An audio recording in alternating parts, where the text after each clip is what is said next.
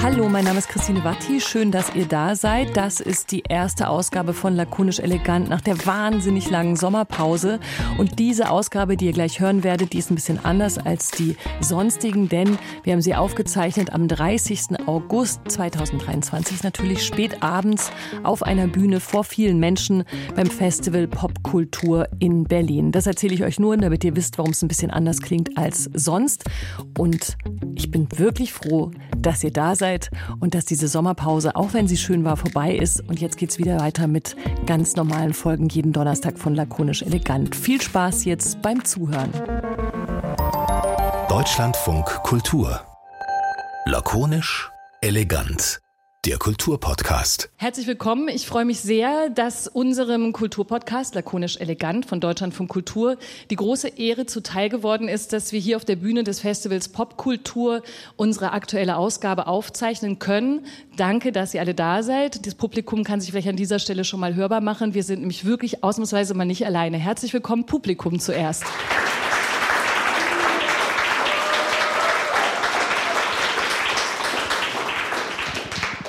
Publikum lernt schnell. Das finde ich sehr, sehr, sehr schön. Skandal und Moral in der Popkultur ist unser Thema heute und wir haben das vor ein paar Wochen aufgesetzt, als es die vielen großen Diskussionen und Enthüllungen rund um die Band Rammstein gab. Dann kam kurz darauf noch die Geschichte mit Lizzo, ihre Tänzerin, die hatten ja Klage gegen sie eingereicht. Und wir haben uns im Rahmen dieser ganzen Ereignisse immer wieder gefragt und natürlich auch nicht zum ersten Mal gefragt, wie geht eigentlich die Popkultur mit diesen aktuellen Fällen um? Also wie gehen Fans mit ihren Stars um?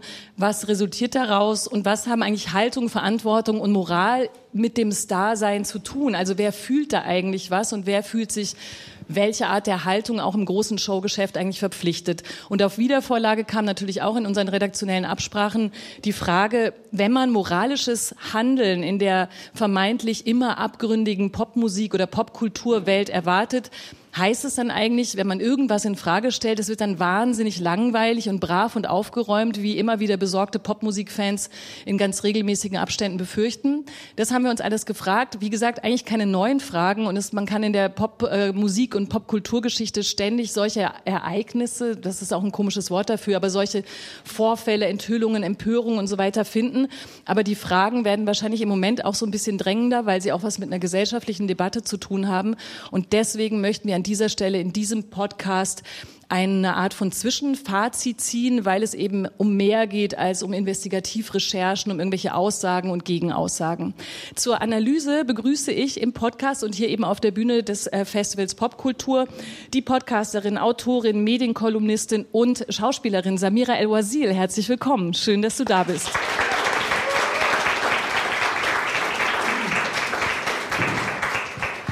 Außerdem an ihrer Seite die Kulturjournalistin und Moderatorin Aida Baganejad. Herzlich willkommen. Schön, dass Sie da sind.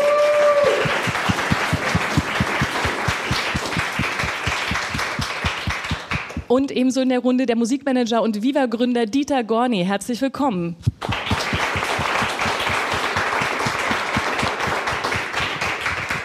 Wir machen übrigens jetzt gleich so einen Podcast-Du. Nur Teile duzen sich in Wirklichkeit, alle duzen sich jetzt aber in diesem Podcast, weil wir natürlich auch ein bisschen cool sind bei Deutschlandfunk Kultur, was man vielleicht nicht gleich weiß. Es ist jetzt so ein bisschen Zeit vergangen und ich habe jetzt die Vorgeschichte erzählt aus der lakonisch elegant Redaktion, wie wir uns so die üblichen Fragen gefragt haben.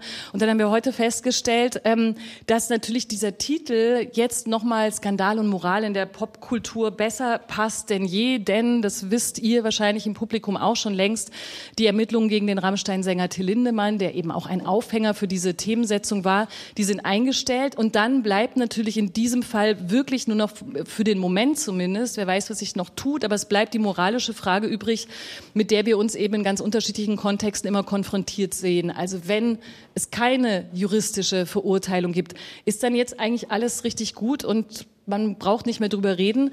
Ich würde sagen, dass wir am Anfang des Gesprächs diese aktuelle Einschätzung schon noch machen können, denn alle Köpfe, alle Medien, alle Fanforen sind ja weiter voll von den Schilderungen, die in den Investigativinterviews äh, geschildert wurden oder die gemacht wurden, die ausgesagt wurden.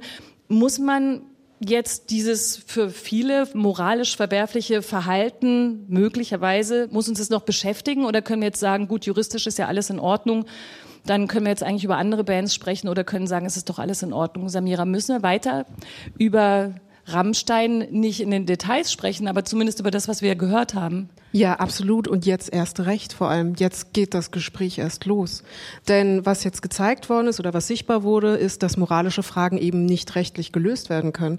Und dass auch gerade ähm, die äh, Rechtssituation nach wie vor eine patriarchal geprägt zu sein scheinende ist, offensichtlich, ähm, die genau diese Fragen nach Übergriff, nach äh, Souveränität, äh, nach Missbrauch von Machtstrukturen eben nicht zu Genüge beantworten kann.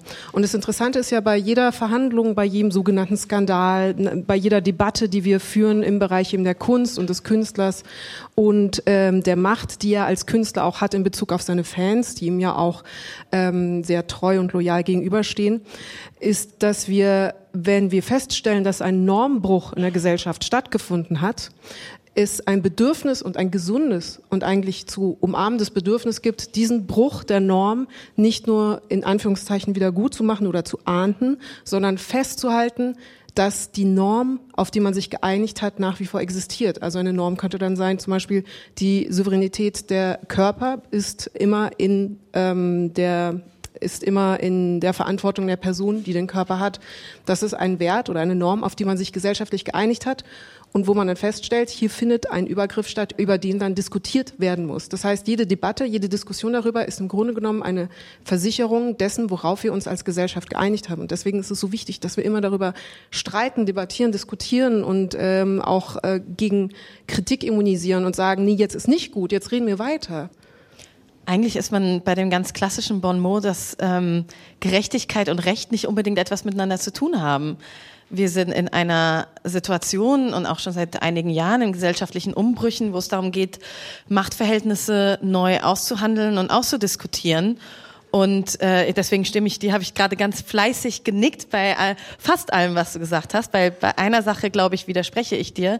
Ähm, ja, genau, wir sind in diesem Aushandlungsprozess drin und, und an dem müssen wir weitermachen. Wo ich dir aber widersprechen würde, ist, ich fand, da fand nicht unbedingt ein Normbruch statt, mhm. dass äh, Menschen, die Macht haben, oftmals Männer, ihre Macht ausnutzen, ist nicht gerade ein Normbruch leider in der Realität. Das ist ein super interessanter Punkt, weil im Grunde die Empörung, die wir spüren oder die wir sehen und wahrnehmen, Ausdruck dessen ist, dass wir feststellen, dass die Normen vorher festgelegt worden sind von bestimmten Menschen, die Macht hatten. Das heißt zum Beispiel ähm, in patriarchalen Strukturen, ja Männer oder einer Mehrheitsgesellschaft, die gesagt hat, das ist eine Norm, Machtmissbrauch ist in Ordnung. Und wir definieren jetzt dank unserer Debatten und dank der Diskussion die Normen neu. Das heißt, wir kalibrieren die neu gesamtgesellschaftlich. Dass das natürlich vielen Leuten dann nicht gefällt, die das Gefühl haben, jetzt Privilegien oder Macht dadurch zu verlieren, ist klar. Aber genau diese Reibung ist eigentlich Ausdruck dessen, dass es einen Progress gibt. Deswegen stimmt, du hast recht. Ähm, Im Grunde ist die Diskussion Ausdruck dessen, dass die Normen vorher von anderen Leuten mit Macht festgelegt worden sind. Wir verhandeln eigentlich seit 68 neue Normen. Ja. Und das geht, wird immer schneller und immer mehr. Mhm. Aber Dieter schaut schon ganz kritisch, habe ich das Gefühl. Nee, Dieter schaut nicht kritisch an, an der Stelle, sondern er würde das teilen. Er ist nur ähm, etwas grundsätzlich vielleicht desillusionierter, weil wir auf der einen Seite ist das klar. Wir lernen ja gerade durch, durch eine sehr geschickte Kommunikationsführung, dass äh, wir äh, dahin geführt werden, das war doch alles legal, es war ja nicht illegal. Damit hat sich das erledigt. Das, was wir gerade diskutieren, ist ja, Moment mal, ähm, was legal ist, ist noch lange nicht legitim. Diese Ebene scheint ja jetzt so zu verschwinden. was mich da desillusioniert, ist, äh, dass ihr deutlich sagt, darüber müssen wir weiter diskutieren. Stimmt dass man aber, wenn man sich umguckt, eher das Gefühl hat, viele, wenn man sich die vollen Stadien anguckt und ähnliches, sehen das gar nicht als wir brechen Normen auf und sagen, das dürfen wir nicht, diese Übergriffigkeit. Ob es jetzt in diesem Fall passt es ja gerade bei Rammstein, aber auch diese oder ähnlich. Wir reden ja über Machtmissbrauch. Das könnte man auch bis zum Schluss durchdeklinieren und sagen, über, ja, schlechte Erziehung, über mieses Verhalten oder was weiß ich nicht was. Was mich daran immer erschüttert ist, dass wir der Meinung sind, Da müssen wir weitere Impulse setzen. Und wenn wir uns draußen umgucken, sagen die Leute, wo ist denn eigentlich das Problem? Mhm. Wir gehen trotzdem noch zu 50.000 da rein. Und da kommt, glaube ich, ein Grundmuster. Diese, diese, diese Überhöhung von Popstar, die scheinbar von denen, die auch überhöhen, denen die Legitimität gibt zu sagen, ja, wenn das dann so ist, ist das vielleicht nicht schlimm. Und das ist so ähnlich auch bei einer, bei einer parteipolitischen Diskussion, die wir haben, dass es weniger dann die Parteien, die Handelnden sind, sondern die Menschen, die sie wählen. Und wir genau an der Stelle fragen müssen und sagen, sind wir vielleicht nicht auf dem Holzweg, aber müssen wir nicht vielleicht da ansetzen und sagen, wie könnte das einfach so wegtun? Egal wer es ist, hat das was mit, mit, mit dieser, ich erlaube alles, Sinne dieses, dieses emotionalen Teddybärs, du bist mein Hero da ganz oben und du darfst das. Nee, darf man nicht. Und ich sage jetzt nicht, wer es war. Ich habe mal von einem Künstler in meiner ähm, ähm, eigenen Erfahrung gehört, dass er sagte, wenn ich so wäre, wie ich auf der Bühne bin, wäre ich ein Idiot.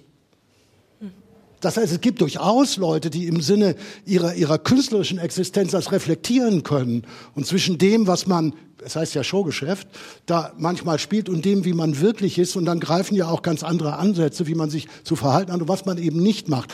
Das meinte ich eben. Deshalb gucke ich kritisch und denke, hoffentlich klappt das. Aber deshalb brauchen wir in diesen Debatten eher immer mehr Verbündete.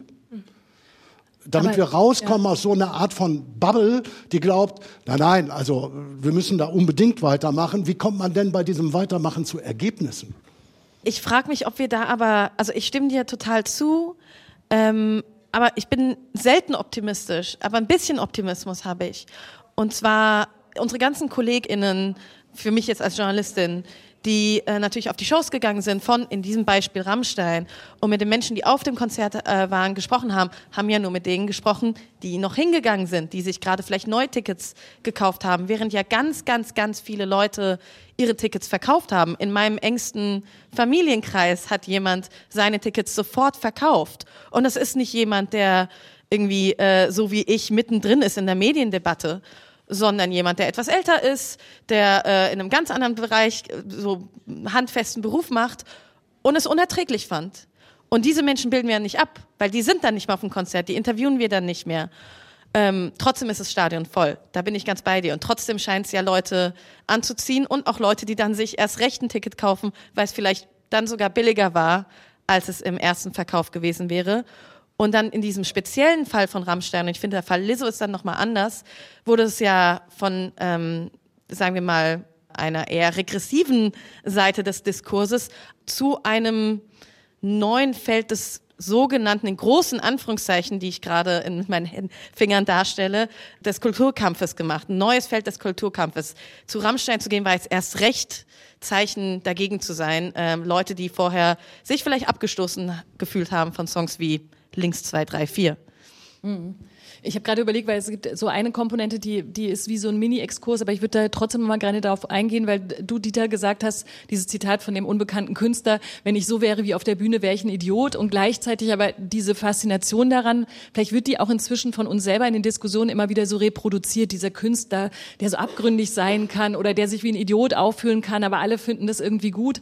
Woher kommt denn also dieses ganze Fan-Star-Verhältnis? Bis jetzt ist es mir noch nicht ganz klar, weil selbst wenn wir noch mal einen Moment bei Rammstein bleiben, diese, dieses komische pseudo-ironische oder auch einfach total brutale Spiel mit so Sexualisierungssituationen in Videos auf der Bühne, das ist ja auch schon vorher da gewesen. Also wie könnte man dieses äh, dieses Starwesen beschreiben, warum es eben, bis es irgendwo eskaliert und bis irgendwas, worüber sich alle empören, einig darüber empören, dann im Raum steht. Wie könnte man das beschreiben? Warum will man mit Leuten zu tun haben oder auf ihren Konzerten unterwegs sein, die sich wie Idioten verhalten, wenn sie sich schon selber so beschreiben? Also was ist das für ein Verhältnis eigentlich, über das wir die ganze Zeit sprechen, von dem man sich dann lösen muss, wenn man sagt, okay, jetzt, jetzt ist es mir doch zu krass? Man, man projiziert ja also wenn man jetzt beispielsweise jetzt mal zurückgeht in der, in der Musikgeschichte, diese, diese ganzen Phänomene von Boygroups oder ähnliche mehr, die ja immer damit zu tun haben, das muss jetzt bei Rammstein nicht so sein, mit, mit äh, die, die greifen in ihren Fans in, in, in Phasen der pubertären Turbulenz ein. Das heißt, ich projiziere Wunschvorstellungen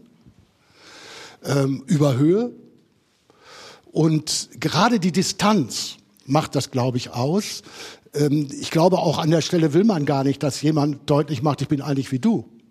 sondern der Wert kommt eigentlich, dass jemand nicht so ist wie ich, um da meine Hoffnung, meine Gefühle, mein, meine Sehnsüchte rein zu projizieren. Dadurch entsteht aber auf der anderen Seite genau diese, diese Verantwortung. Und jetzt sind wir wieder bei diesem Idiotbeispiel.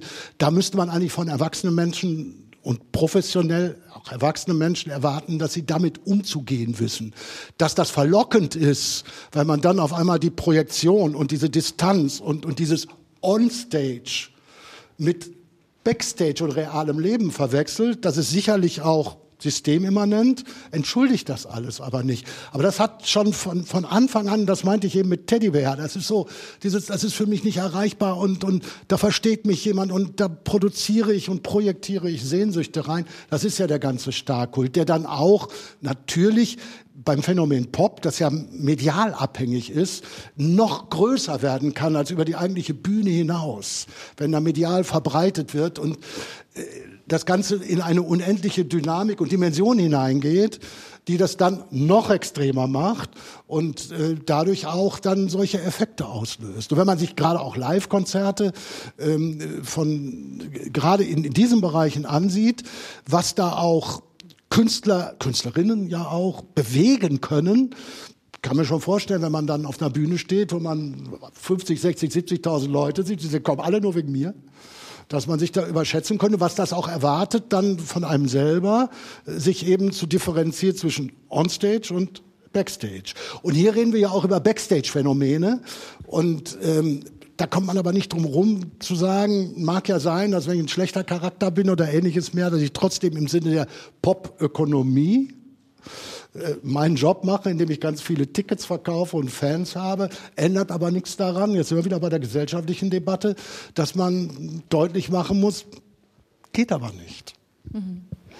Ich finde, du hast das auch so schön beschrieben, ähm, das Paradoxe äh, von Startum im Allgemeinen und auch der Schwerpunkt bei Popstars. Denn einerseits sind sie der Beweis, der vermeintliche Beweis für Menschen, dass der Mensch transzendentieren kann, also dass er ein quasi äh, ein Ideal erschaffen kann, das höher und größer und schöner und besser ist als er selbst. Und äh, in der Starforschung ist es tatsächlich so, dass man festgestellt hat, äh, das Verhältnis vom Fan zum Star, zum Idol ist dasselbe wie das der Menschen früher zu griechischen Göttern. Die griechischen Götter hatten ganz viele Fehler, die haben äh, getrunken, gestritten, sich geschieden, betrogen und so weiter, aber die Mensch, Menschen haben sie verehrt als etwas, das größer, so viel größer ist als sie selbst. Und so verhalten sich im Menschen in Bezug, also Fans in Bezug auf Stars nach wie vor. Deswegen entschuldigen sie natürlich auch so viel, sind so treu und so loyal. Sie sind aber auch gleichzeitig ein Identifikationsmoment, also man identifiziert sich als Fan, zum Beispiel Teil, als Teil einer Community, zum Beispiel man ist dann ähm, Teil der Taylor Swift Army oder man ist ähm, eben großer Beyoncé-Fan und Leute erkennen sich sozusagen untereinander. Das heißt, jedes Mal, wenn der Star angegriffen wird, wird sozusagen der eigene, das eigene Tribalistische auch angegriffen, das eigene Identitätsmoment angegriffen. Und deswegen geht man dann in Fight-or-Flight-Modus und ist wirklich bereit, seinen Star, koste es, was es wolle, zu verteidigen, selbst wenn er offensichtliche Normbrüche, selbst wenn er offensichtlich amoralisch handelt. Weil äh, wenn man zugeben würde, dass er einen Fehler begangen hat, dann müsste man zugeben, dass ein Teil der eigenen Identität in dem Moment auch falsch lag, in dem Moment, wo er beispielsweise Rammstein ein cool fand. Das Dritte ist aber, beim Pop ist vor allem der Star auch eine Marke. Er ist ein Produkt. Das heißt, äh, da kommen wir zu einem Paradox. Einerseits ist er etwas, das größer ist als man selbst oder größer als der Fan und gleichzeitig fordert aber der Fan von der Marke ein, verfügbar zu sein. Er will alles von diesem Star haben. Er will das Privatleben von dem Star haben. Er will ähm, ihn in authentischer Manier wahrnehmen. Er will auch wissen, was Backstage los ist.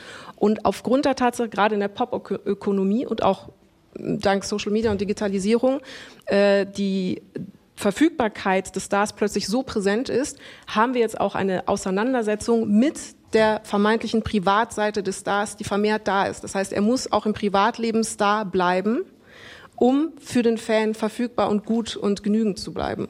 Und ich glaube, hier haben wir eine Diskrepanz, weil eben unsere Parameter sich aber verändern, weil wir sagen, das Privatleben, so wie ein Star ihn es heute führt, das amoralisch sein könnte, entspricht nicht mehr dem, was wir früher als akzeptabel für einen Rockstar oder sowas wahrgenommen haben. Da sagst du was total Spannendes, dieses ähm, verfügbar bis ins Privatleben. Das passt nicht mehr ganz auf den Fall äh, Rammstein, aber auf andere Fälle, die wir in der Vergangenheit gesehen haben, gerade im Hip-Hop, wo ja dann die Menschen, die, die beschuldigt waren, transgressiven Verhaltens oder sogar gewalttätigen Verhaltens beschuldigt waren, ganz direkt zu ihren Fans gesprochen haben über Social Media, was nicht minder, würde ich sagen, Show und Theater ist, aber ein Theater der Authentizität, mhm. der vermeintlichen. Und dadurch irgendwie Bindungen auch wieder andere Bindungen geschaffen werden, intensivere vielleicht sogar Bindungen geschaffen werden. Und äh, einen Punkt, den ich noch ergänzen wollte zum Was macht einen Star so ja äh, verführerisch und warum gibt es sie? Gerade insbesondere transgressive Acts wie Rammstein, aber auch viele andere äh, von Boyd Rice und so weiter und so fort. Da geht's ja auch um einen mehr oder weniger sicheren Raum, in dem widerständige Gefühle, Bedürfnisse, äh, Begehren ja auch verhandelt werden. Und es sollte eigentlich allen klar sein, dass es ein Raum ist, in dem das verhandelt wird, aber nicht echt ist. Mhm. Und äh, in dem Fall haben wir es das so und in vielen anderen Fällen ja auch, dass dann so ein bisschen, naja, ähm, das Theater und die Realität ineinander übergegangen sind, äh, womit wir wieder bei deinem Punkt wären, Dieter. Kann man das jetzt, das frage ich natürlich dich, Dieter, aber kann man so nochmal einen kleinen Rückblick machen in die, in die Star-Geschichte? Also wie sehr hat sich dann das Bild des Stars verändert? Jetzt sehen wir immer so in so Ausschnitten, was ist, wenn man genau hinguckt, welches Verhalten wird kritisiert, wo vermisst man eben moralisch wertvolles Verhalten und sieht genau anderes. Wie war, wie war das, wie war das denn früher? Das ist so ein bisschen eine fiese Frage. Aber vielleicht kannst du trotzdem kurz mal sagen, was würdest du was sagen, was ist bei Viva größte, passiert? Was ist, genau, was, was ist denn die größte Veränderung, die du äh, wahrnimmst aus, ja, aus, aus deiner Musikfernsehen oder Musikbusiness-Geschichte zu dem, wie man heute über, über Stars spricht und was man von ihnen erwartet? Ich sehe da gar keine große Veränderung. Okay. Ich sehe, ich sehe eine äh, Umgebungsveränderung. Medien haben sich noch extremer entwickelt, aber Pop war immer medial abhängig und auch damals wusste man ja auch nicht, was da in 20, 30 Jahren entstehen kann, medial an Transportmöglichkeiten von Meinung, Bildern und allem Möglichen. Und es war immer dasselbe Problem. Bis hin zu dem Punkt, ist ja auch ganz interessant zu sehen, dass, dass es ja auch in, immer wieder so, so ein Hang ja, zum Minderjährigen gab, Sweet Little Sixteen, so, solche, solche Texte, Songs, die immer wieder so, solche Reibe, Reibepunkte. Ähm, auf der anderen Seite habe ich aber immer wieder kennengelernt, das ist jetzt ein Pauschal, aber oftmals, je professioneller und, und berühmter, andersrum, je berühmter, je professioneller und sachlicher und umgangsfreudiger waren die Leute auch. Weil es halt am Ende ein, ein hoch anstrengender Job ist, Sag das mal so. Und ähm, diese Ausreißer, wie wir sie jetzt haben, habe ich so nie erlebt. Das heißt aber nicht, dass es sie nicht gegeben hat. Aber um nochmal direkt zu antworten, geändert hat sich das nicht. Weil die, die Versuchung durch diese unglaubliche Akzeptanz und Überhöhung und dann sehr gutes Bild, was, was dieser Umgang mit Göttern angeht. Dieser Umgang impliziert ja auch die Fehlerhaftigkeit der Götter. Dazu sagen, ich muss ja gar nicht fehlerlos sein. Im Gegenteil, diese, diese, diese Stimulanz für, für, für diese herausgehobenen Menschen selber eingebaut sozusagen die Möglichkeit dann auch über die Stränge schlagen zu können, die gab es immer schon. Mhm. Ich, ich, glaube, viele haben dann so den, den Drehen, die man das sagen, Vernunft bekommen im weitesten Sinne, vielleicht auch aus körperlichen Gründen, dass man irgendwann sagt, ich muss mein Leben irgendwie entsprechend anpassen, sonst stehe ich das nicht durch. Bleibt aber immer dabei, ist irgendwie kein vernünftiger Umgang mit Menschen und kein zu tolerierender Umgang mit Menschen. Und bei allen Entschuldigungen des, des Göttlichseins muss man sagen, bist du aber nichts. so. Aber wenn sich das noch nicht geändert hat, ähm, dann ist doch auch klar, dass sich auch wiederum die Skandale und die Empörungen und so weiter sich auch nicht geändert haben. Die treten eben immer wieder auf und so weiter. Und die gehören ja dann, gehören die dazu. Also gibt es einerseits unseren Wunsch, gesellschaftlich weiter darüber zu reden. Und das ändert sich vielleicht. Und der Investigativjournalismus an dieser Stelle, über den wir vielleicht auch nochmal reden müssen, wie viel der am Ende mit Boulevard zu tun hat oder so Anteile da drin hat der guckt dann ein bisschen genauer hin, aber eigentlich braucht die Popkultur und die Popmusik regelmäßig mal so einen ordentlichen Skandal und es ist quasi, könnte so ein Flashback geben, dass es voll auf die falsche Seite einzahlt, nämlich auf die, ja klar, bist halt eine krasse Band, bist halt ein krasser Star. Bist ja, wenn man, wenn man jetzt aber in der Lage wäre, einen Schritt weiter zu gehen und zu sagen, stopp Leute, dieses Thema, das wir diskutieren, ist ja nicht nur popimmanent Es ist ein generelles gesellschaftliches Thema und Problem. Dann kommt man vielleicht auch in der Debatte auch, ne? weiter. Also weil man da nicht ja. automatisch wieder aufhören kann und sagen kann, okay, das hat sich jetzt erledigt. Und da kommt ja auch den Medien ja leider auch eine Verantwortung zu. Denn das hat sich medial geändert, ganz massiv. Das ist ja wie so ein Tsunami, der geht hoch. Und obwohl das Problem bleibt, brrrt, versickert er wieder, weil sich die Medien wieder auf andere Themen werfen. Und ähm, das ist ja auch eine, eine Problematik uns, unseres Medienzeitalters, der Digitalisierung, der, des, des, wie werde ich angeklickt, auch, auch im medialen Umfeld. Und das macht es dann ähm, scheinbar leichter, dann sind die Themen wieder weg, obwohl sie sich nicht gelöst haben. Wenn man das hinbekäme, dass man jetzt grundsätzlich über, über diese Phänomene diskutiert, indem man sagt, stopp, diese Art von Übergriffigkeit oder Missbrauch sind ja nicht nur popimmanente Themen. Wie kommen wir da? Das habt ihr ja zu Anfang sehr deutlich gemacht als Gesamtgesellschaft weiter. Wird man sicherlich auch da wieder ähm, auf so eine Realität stoßen, gerade gerade jetzt so in der heutigen Zeit, wenn man denkt, was uns alles umgibt und und und welche Normvorstellungen und uns gerade auch äh, nicht nur in Europa, sondern drumherum da äh, geben, wie schwierig das ist und wie sehr man auch da sich Verbündete suchen müsste, damit man in dieser Situation und in dieser Diskussion weiterkommt.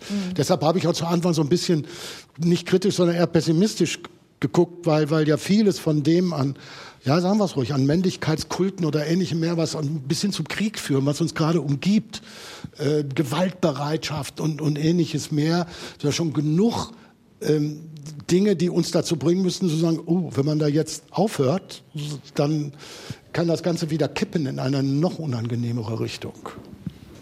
Na, wir sehen ja auch so eine Art Backlash so ein bisschen, gerade eben auf sozialen Medien mit äh, Social Media Stars, die ähm, eine ganz besondere Form sehr, äh, ja, ich um das Klischee und Buzzword zu benutzen, toxischer Männlichkeit verkaufen. Es geht ja um Verkaufen, es geht ja um Kapital schlagen.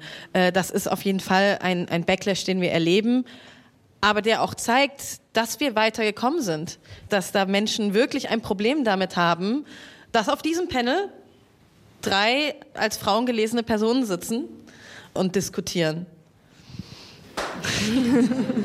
Müsst jetzt nicht klatschen, aber es war kein Phishing vor Klatschen. Ähm, wenn ich das direkt sagen darf, ja, hier auf der Popkultur, in diesem Kontext, aber grundsätzlich.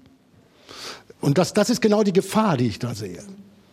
Ne, Dass, dass man hier sich gegenseitig bestärkt hat, da sind wir ja schon richtig weit. Und wenn man richtig rausgeht, auf einmal vielleicht merken würde, sind wir wieder bei den 50.000, die in die Konzerte gehen sagen würde, uh. Und, und, und, und diese, diese, jetzt will ich nicht in, in Fernsehprogramme einsteigen, Trash-TV oder ähnliches mehr, wieder genau diese Rituale, die wir überwunden glauben, immer noch Ja.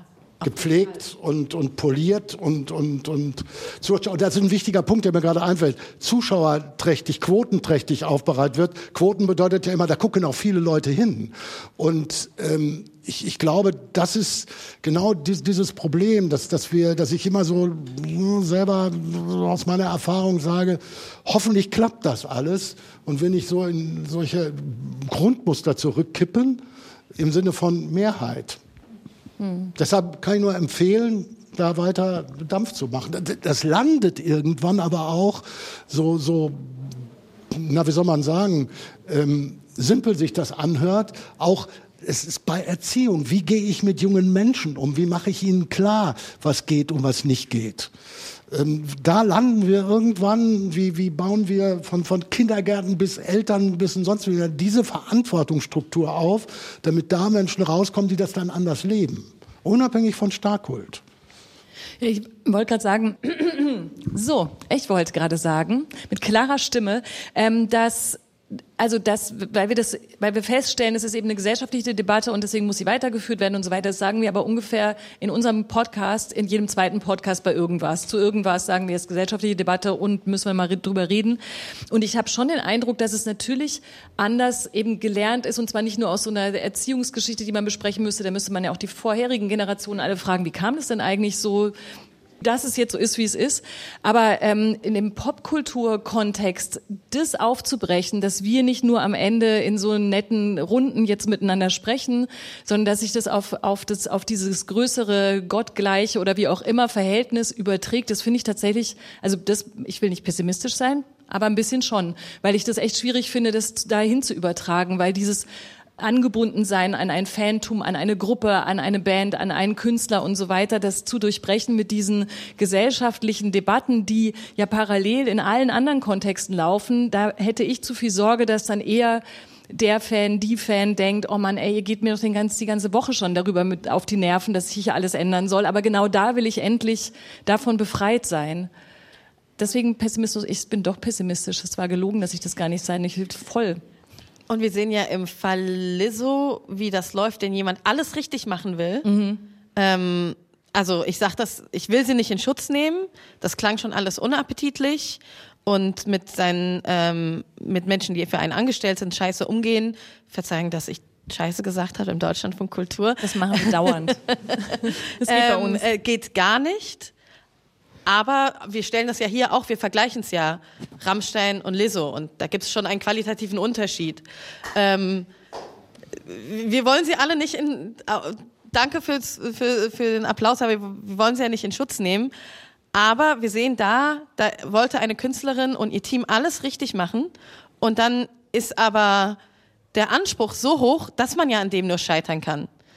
Sie dann in dem Fall gerade krachend, schlechter Umgang mit Mitarbeitern. Aber es hätte, glaube ich, auch was Kleineres sein können, weil sie dann auch als, naja, ich mache alles richtig und eine Unfehlbarkeit ihr zugesprochen wird. Also ist es auch gefährlich, vielleicht ähm, allzu sehr sich als Person darzustellen oder eben zu verkaufen wieder, ähm, die für als Gegenmodell steht zu schlechtem Umgang im, im Rock. Ja, aber ich glaube, das ist auch auch das ist immanent. Wir müssen ja lernen, so können Menschen sein. Auch es gab ja nicht nur typisch männliche Götter in diesem Sinne, sondern es ist auch unabhängig, ob man das jetzt vergleicht Vera war auch nicht, nicht nett. Äh, und ähm, das ist also davor scheint ja keiner gefeit zu sein. Und, das wollte ich noch anfügen, das, was das vielleicht auch ähm, grundsätzlich so schwierig macht zu durchbrechen, ist auch, es tauchte jetzt ja in einigen Bemerkungen auf. Es ist ein gigantischer Markt. Es hängen zu viele Menschen dran, die damit ganz viel Geld verdienen. Und deshalb gibt es auch ein durchgängiges Interesse, dass man möglichst nichts ändert, es sei denn, man muss es weil es wiederum auf die Umsatzzahlen gehen könnte. Das hört sich jetzt sehr hart an und das sorgt auch dafür, dass sich sowas durchaus stabil fortsetzt. Weil wenn man sieht, was da umgesetzt wird, schauen wir uns mal die ganzen Umsätze. Jetzt fand ich übrigens auch, es hat jetzt nichts mit Übergriffigkeit zu tun, dass ähm, fast alles, was ich in der letzten Zeit über diese gigantische Taylor Swift Tour gelesen habe, immer im Wirtschaftsteil mhm. der Medien auftauchte. Das zeigt auch, worüber wir reden. Das ist vielleicht von außen betrachtet, wenn man mit, mit Wirtschaftspolitik im Normalen spricht oder auch mit Wirtschaftsleuten, das ist, die, das ist immer die Standardfrage, kann man damit Geld verdienen? Und wenn man sich dann aber in, in die Marktdaten reingibt, also von, von Ticketingfirmen bis rüber in diese Bereiche, da wird sehr viel Geld umgesetzt. Und deshalb gibt es auch ein latentes Interesse, bis es nicht mehr geht, dass diese Systeme nicht aufgebrochen werden, weil sie auf den Umsatz gehen. Das ist natürlich ganz schlimm, finde ich, immer, weil man sich nicht traut zu sagen, stopp, aber wir handeln nicht mit Fischmehl, wir handeln nicht mit Schrauben, sondern wir handeln mit, eigentlich mit Kultur, mit Inhalten, mit, mit identifikatorischen Elementen, mit Kunst. Das ist, sollte eigentlich anders betrachtet werden, wird es aber meistens nicht. Also der, der, der ökonomische Charakter von Kunst ist ja latent immer da, wo wir ihn immer wegreden wollen. Und äh, das macht das dann noch mal schwerer, da zu wirklichen Veränderungen zu kommen. Aber das kennst du auch aus Viva-Zeiten, oder? Ich meine, das, das ist ein Business. Du bist Musikmanager. Also ich meine, wie, wie würdest du dir das, wie würdest du heute darauf schauen und sagen, das muss man, da liegt vielleicht eine Stellschraube, um mit Kunst, Kultur ähm, anders umzugehen, damit dieser riesige Markt nicht immer größer ist als jede moralische Frage oder jede andere Frage, die wir hier heute besprochen haben. Eigentlich Ja, das ist, das ist das eigentliche Problem. Ich kann das leicht sagen, aber alle, die da beteiligt sind, sind zum Teil börsennotierte Unternehmen und ähnliches mehr, die von Quartalsbericht zu Quartalsbericht denken und sagen, oh, das soll jetzt stören an dieser Stelle. Ähm, ich glaube, man, man kommt eigentlich nicht drum rum, solche Haltungsfragen zu stellen, obwohl sich alle davor drücken. Ähm, wenn man es über, über den rein ökonomischen Aspekt nicht hinkriegt, weil man, man kann das ja nicht einfach verbieten oder ähnliches, dann kann man es zumindest, wenn man anfängt zu fördern, wenn man öffentliche Mittel einsetzt, da anders mit umzugehen, um über diesen Weg auch Änderungen in der Gesamtbetrachtung hinzukriegen. Ansonsten, wir sind wieder beim Einstieg in unser Gespräch, man hat eigentlich relativ wenig Illusionen, weil da hängt zu viel dran. Das sind ja schon mehr als mittelständische Unternehmen ob es Rammstein ist oder ganz andere. Und deshalb wird das als störend empfunden, wenn so etwas passiert. Und in den seltensten Fällen sagt man, das geht so nicht, wir nehmen Abstand. Das tut man eigentlich, habe ich immer den Eindruck, nur wenn es nicht mehr anders geht. Und jetzt immer wieder genau bei so einer moralischen Debatte. Da wir aber über Kunst und Kultur reden, ähm, glaube ich, kommt man nicht drum rum, auch indem man Gegendruck aufbaut. Das ist immer genau da, wenn man wirklich eine Veränderung will, weil es halt mehr ist als nur irgendein Wirtschaftsgut. Vielleicht müssen wir auch, und ich weiß, das ist eigentlich dein Thema, Samira, Geschichten anders erzählen. Und ich würde gerne gleich heute Abend damit anfangen. Für mich gibt's nichts Spießigeres als die Erzählung von Sex, Drugs und Rock'n'Roll. Warum sollte man einfach so weitermachen, wie es schon unsere Vorväter gemacht haben? Gibt nichts Langweiligeres als dieser Pseudo-Transgress und Exzess viel spannender und innovativer fände ich's und das ist jetzt meine neue Erzählung für wie Rock sein sollte, gut miteinander umzugehen und und für die progressive Sache zu streiten. Das ist doch mal transgressiv. Das ist doch mal äh, echt eine Revolution. Ich probiere es mal mit dem anderen Geschichten erzählen.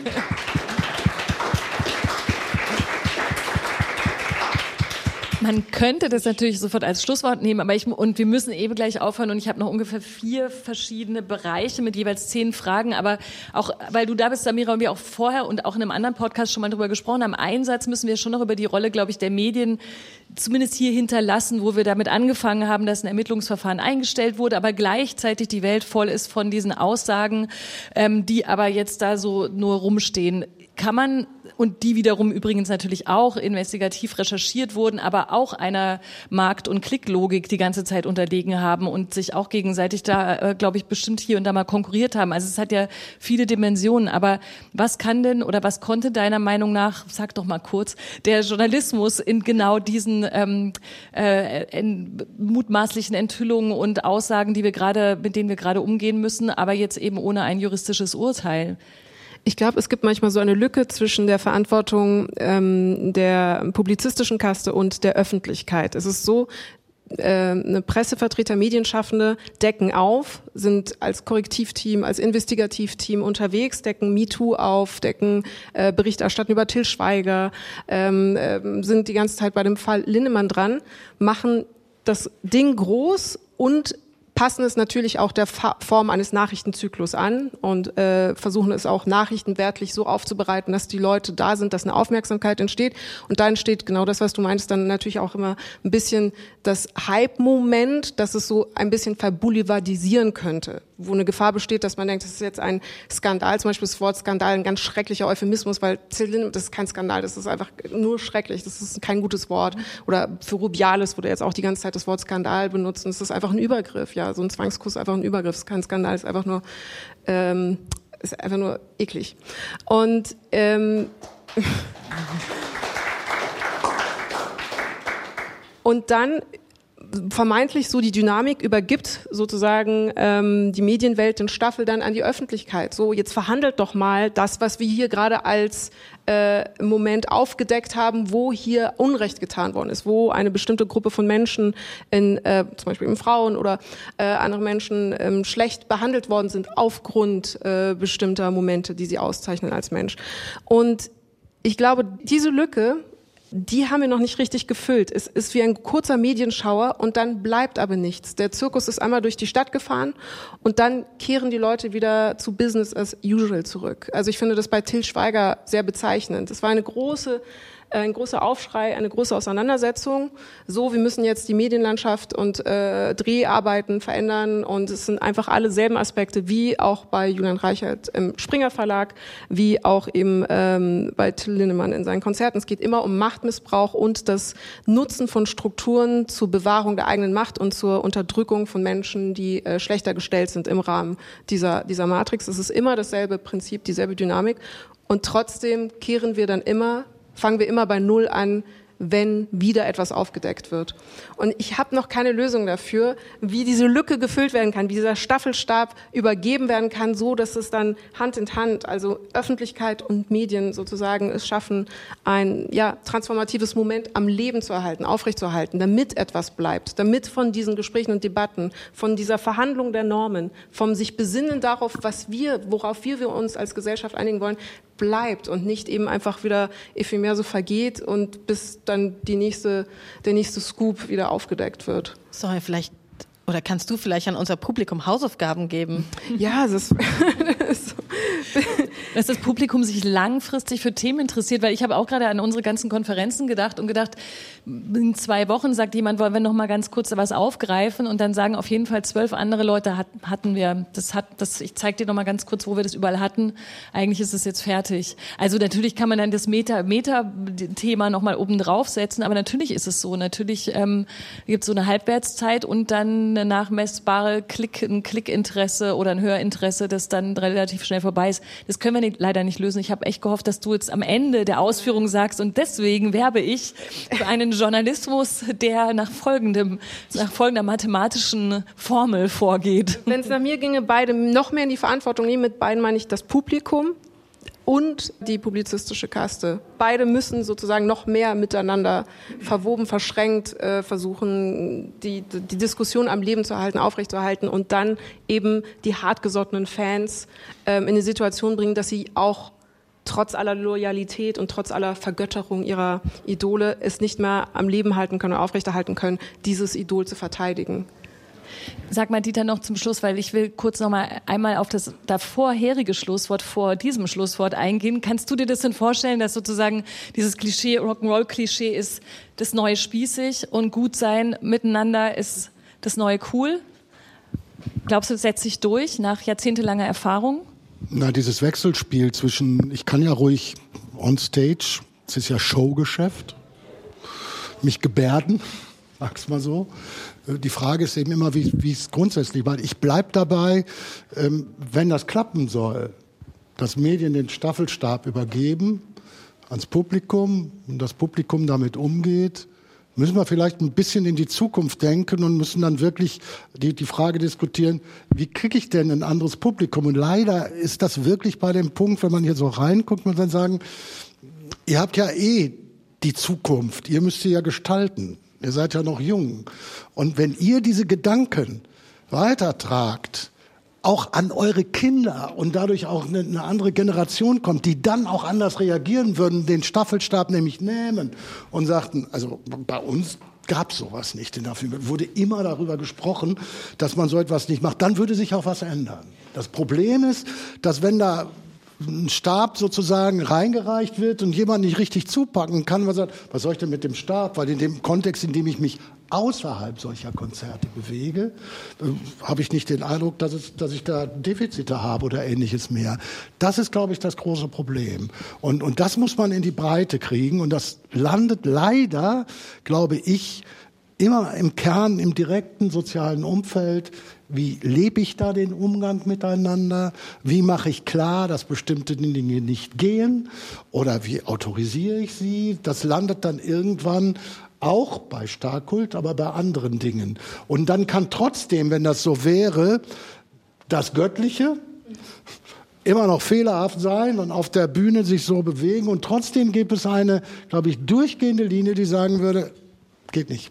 So, wie dem auch immer sei. Und wenn es mal ganz schlimm wäre, gäbe es dann vielleicht auch Mahn- und Warnschüsse, weil dahinter steckt ja auch die Chance, nicht zu sagen, was wollten die eigentlich alles, doch alles ganz toll, sondern dahinter steckt ja auch potenziell die Chance zu sagen, das war nicht richtig, was da passiert ist, gebe ich zu. Entschuldigung. Also auch dieses Phänomen, was da gerade in Spanien im Fußball passiert ist, das ist ja so, dass, dass da nicht jemand sagt, ist mit mir durchgegangen und ich trete auch zurück, aber ich entschuldige mich dafür. Es hätte nicht passieren dürfen, sorry, sondern eher noch gesagt wird, wo ist denn jetzt, ja, und alle möglichen Ausreden gesucht werden. Und ich glaube, man landet leider viel mehr am Ende, wenn man wirklich was ändern will, im direkten sozialen Kontext, bei dem man anfangen muss, etwas zu ändern. Und die junge Generation kann das, wenn sie erwachsen wird und die Zukunft gestaltet, auch über ihre eigenen Kinder, indem sie da Veränderung herbeiführt, die dann selbstverständlich wird. Ansonsten reden wir immer um diese Symptome rum und wundern uns, dass die Staffelstäbe immer, dass die Leute daneben greifen. Wir stehen dann wieder da, schon wieder die Möglichkeit über die Medien, dass ein Stab übergedacht und was passiert denn jetzt? Gar nichts. Das war der Beipackzettel jetzt für deine Vision, war ganz schön ja. ausführlich. Aber ich würde sagen, also ganz oft geht's ja, äh, ich weiß nicht, ob du es genauso siehst, Samira, ähm, dass, dass man ganz viel Hoffnung äh, aus unserer Bubble in die Gen Z gelegt wird. Das tue ich auch. Unglaublich viel Hoffnung in die Gen Z, weil ich sehe, die Leute, die nochmal eine Generation nach mir gekommen sind, sind auf jeden Fall wesentlich, äh, vielleicht weil alles hoffnungsloser ist als noch, als ich irgendwie jugendlich war, ähm, viel fitter. Gleichzeitig sehe ich aber, wie gut organisiert die regressiven Kräfte der Gesellschaft sind. Und ich sage jetzt, rede nicht von rechts oder links, sondern tatsächlich von regressiv oder progressiv. Ähm, und das kann sich auf der Skala rechts-links auch ganz verschieden anordnen. Aber wenn ich ähm, Hypes sehe wie äh, die Tate-Brüder Brüder und so weiter ähm, oder irgendwelche Dating-Coaches auf TikTok, ähm, das ist ja teilweise einfach auch sehr gute Organisation und sehr gut organisierter gesellschaftlicher Backlash. Und dagegen zu halten, ist, glaube ich, unser aller Aufgabe. Und da kommen wir, glaube ich, nicht drüber hinweg, äh, einfach miteinander zu reden in sozialen Kontexten, unsere alten Schulfreunde eben außerhalb unserer Bubble auch zu reden. Ja, ja, nee, gebe ich dir absolut recht. Also das, die, die, die Kraft ist stark äh, von ähm, einem Echo vergangenen Denkens. So. Genau. Und das setzt sich tatsächlich nach wie vor auch bis in TikTok und in Gen Z fort. Und ich glaube, genau das Gegenhalten, was du gerade beschrieben hast, ist, ähm, was, auch, was du auch beschrieben hattest, ist extrem, extrem wichtig, ja die stellen sich halt als äh, revolutionär und dagegen äh, da, aber es ist ja Quatsch, weil es ist ja altmodisch. Das ja. ist ja over. Das ist ja so last season. Äh, Treadwives, literally äh, 50er Jahre Petticoats auf TikTok, ja. Okay, ich lasse das jetzt so stehen. Es fadet jetzt so ein bisschen aus an dieser Stelle, denn das ist jetzt das Ende gewesen des Gesprächs für die aktuelle Ausgabe von Lakonisch Elegant von Deutschlandfunk Kultur mit Aida Baganejad, mit Samira El-Wazil und mit Dieter Gorni. Vielen Dank.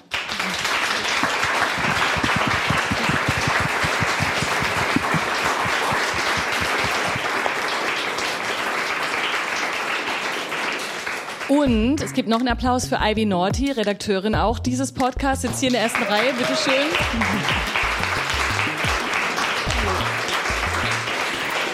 Und außerdem die wichtige Information, dieser Podcast wird erscheinen im Feed von Lakonisch Elegant, der Kulturpodcast, der einmal in der Woche erscheint, immer donnerstags. Ihr dürft ihn natürlich sehr, sehr gerne abonnieren, dann hört ihr weiter tolle Kulturthemen wöchentlich. Vielen Dank fürs Zuhören und Dasein. Das war ein ganz tolles Publikum und ihr seid alle sehr jung und die Zukunft. Habt ihr gehört? Dankeschön.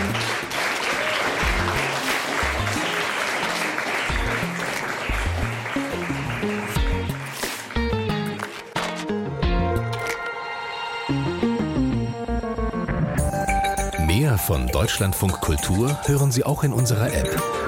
Der DLF Audiothek. Jetzt kostenfrei herunterladen für Android und iOS.